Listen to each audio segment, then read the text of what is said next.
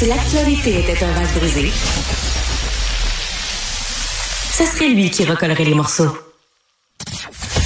Martino. Le choix des connaisseurs. Just remember that you're standing on a planet that's evolving and revolving at 900 miles an hour. That's orbiting at 19 miles a second, so it's reckoned a sun that is the source of all our power. The sun and you and me. Une tonne extraordinaire des Monty Python. Euh, on est avec Guy Perkins, blogueur militant pour la laïcité et la pensée critique, et un des plus grands fans au monde des Monty Python, je crois. Salut Guy.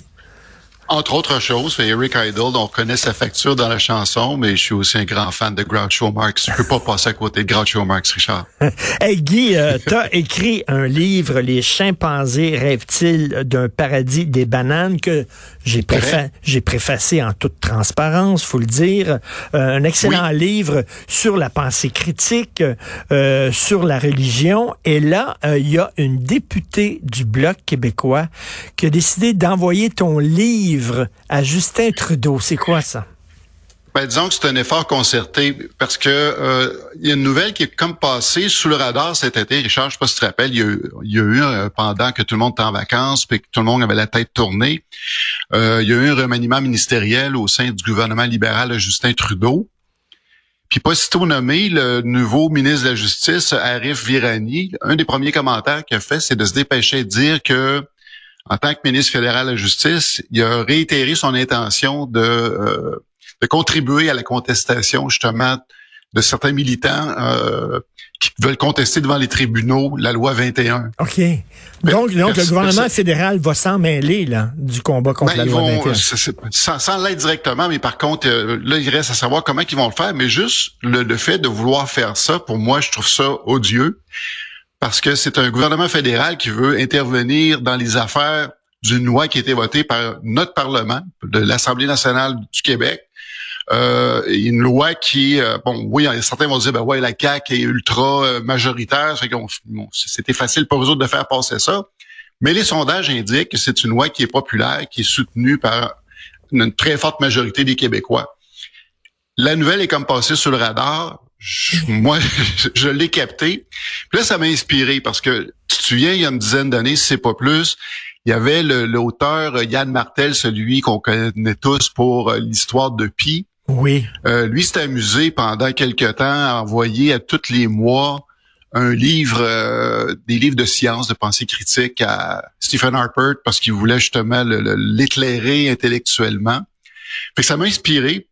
Fait que moi, je voulais trouver une façon que, justement, par rapport aux intentions du gouvernement Trudeau, c'était de trouver une façon que mon livre soit remis en main propre à Justin. par rapport à ça, puis euh, de concert avec la députée du Bloc québécois, Julie Vignola, elle a accepté gracieusement de prendre mon livre et de lui remettre euh, jeudi dernier au Parlement. Donc, c'est fait. Il lente les mains. J'ai aucune attente par rapport à ça. Mais comme je mentionne dans le texte, la lettre ouverte que j'ai écrit le lendemain, pour moi, c'est pour marquer un point, de rappeler justement ce geste aux yeux-là que le gouvernement fédéral a fait. Sur la, sur la laïcité, tout à fait. Euh, écoute, peut-être tu devrais euh, envoyer ton texte en anglais euh, à Justin Trudeau. de Do Chimps Dream of a Paradise of Bananas, peut-être qu'il lirait. Écoute, est-ce que je me trompe, Guy, mais sur la question de la laïcité, OK, il me semble que on, a l'impression qu'il y a, il y a les, les anglo-saxons et les francophones qui n'ont pas la même vision des choses. C'est très français, euh, la conception de la laïcité. Les anglo-saxons, c'est vu comme une attaque contre la liberté de religion, alors que chez les francophones du Québec et en France et en Belgique et en Suisse, c'est vu au contraire comme un besoin de neutralité de l'État. Euh, c'est deux conceptions qui s'affrontent. Mais techniquement, c'est ça, mais je veux t'avouer que euh, suite à la publication de ma lettre ouverte qui a été publiée dans le Journal de Montréal de Québec euh, vendredi dernier, évidemment, c'était la lettre était reproduite aussi sur le site web. Euh, je me rends compte, puis même avec le recul, je, puis j'en parle dans mon livre, la loi sur la laïcité du Québec, évidemment, c'est très clair, c'est surtout pour la, question des, des, interdits, c'est surtout sur les signes ostentatoires en, en position d'autorité.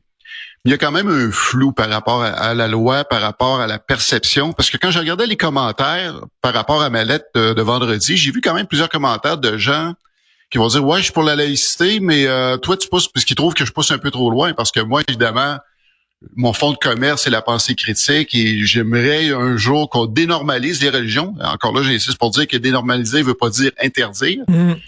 mais il y a des je pense qu'il y a encore un sentiment où que la loi actuelle au Québec est pas tout à fait comme euh, rien à voir avec la loi française. Et il y a encore ce que je lui reproche c'est d'avoir un certain fond de catho-laïcité et ceux qui vont critiquer la, la, la, la, loi 21 actuellement, qui vont dire ah, c'est une loi qui est catholaïque, ils ont pas tout à fait de tort parce que justement, on sent que dès le moment qu'on veut aller à repousser tous les signes, même nos signes traditionnels, c'est-à-dire de notre héritage euh, judéo-chrétien, là, il y a des gens qui deviennent fragiles là-dessus et les commentaires les plus sévères que j'ai eus par rapport à ma lettre, c'était par rapport à des gens qui étaient encore très catho dans l'âme ou très chrétiens ou très croyants mais que là, qui trouvaient que moi, je poussais un petit peu le bouchon un peu trop loin. Ben, c'est ça. C'est-à-dire qu'ils sont pour la laïcité pour les autres. Mais pas, pour, pas pour la religion catholique. Et elle est mal comprise par certaines personnes. Parce que tu dis, la laïcité, ça doit être pour tout le monde et toutes les religions. Parce qu'il y a des gens qui disent, oui, mais la religion catholique, ça fait partie de nous. Touchez-y pas, mais touchez aux autres religions. Là, tu peux pas, ça tient je les Invite à lire, je les invite à lire mon livre dans ce cas-là. Ils vont peut-être, encore là, moi, c'est, J'explique bien des choses, euh, j'explique mon, mon point de vue. Je respecte les gens qui croient, mais encore là, je veux dire, il y a des endroits pour croire, il y a des églises, il y a des synagogues, il y a des mosquées. Euh, L'endroit, l'espace public doit être neutre. Et puis après ça, si on veut discuter de la, la, philosophie fondamentale des religions, ben on peut en discuter aussi. Et j'en parle très largement dans mon livre. Et euh, donc, toi, chaque fois que tu vois des euh, politiciens courtiser euh, des communautés religieuses. Et ça, c'est pas rien que Justin Trudeau. Hein. Justin Trudeau, on sait, il aime ça se déguiser, porter des turbans, puis tout ça. Mais, veut dire, on a vu aussi euh, le chef du Parti conservateur, Poiliev, qui a fait la même affaire. Là. Il est allé euh, voir des Sikhs, puis il a perdu, il a, porté le turban lui aussi. Selon toi, les politiciens, les politiciens devraient pas faire ça. Non, aucunement, parce que euh, où ça s'arrête, parce qu'à un moment donné, tout le monde va pouvoir se, se, se déclarer d'une dénomination religieuse quelconque, ils vont réclamer d'être représentés aussi, ils vont, ils vont espérer un jour que moi, j'espère de voir peut-être un jour Justin Trudeau ou Pierre Poilievre avec une passoire sur la tête comme les pastafaristes. J'aimerais ben ça. Mais ben pourquoi pas? Je pourquoi? me inclus. Ben oui, pourquoi il y a certaines religions qui sont acceptées et d'autres pas? Pourquoi, euh, tu sais? Écoute, je veux, en terminant, euh, on n'avait pas prévu ça, mais je suis tombé là-dessus et je veux t'entendre là-dessus. L'assassinat du professeur Paty en France. Un professeur, parce qu'il parlait de laïcité en classe, il s'est fait décapiter. Alors, il va avoir un procès le 27 novembre et il y a six mineurs qui vont être jugés. Et écoute ça, écoute, euh, ces six mineurs-là avaient été comme embauchés, OK, approchés par les gens qui ont décapité Patty pour surveiller les abords du collège et désigner à l'assaillant l'accusé en disant c'est lui. Donc on a fait affaire à des enfants.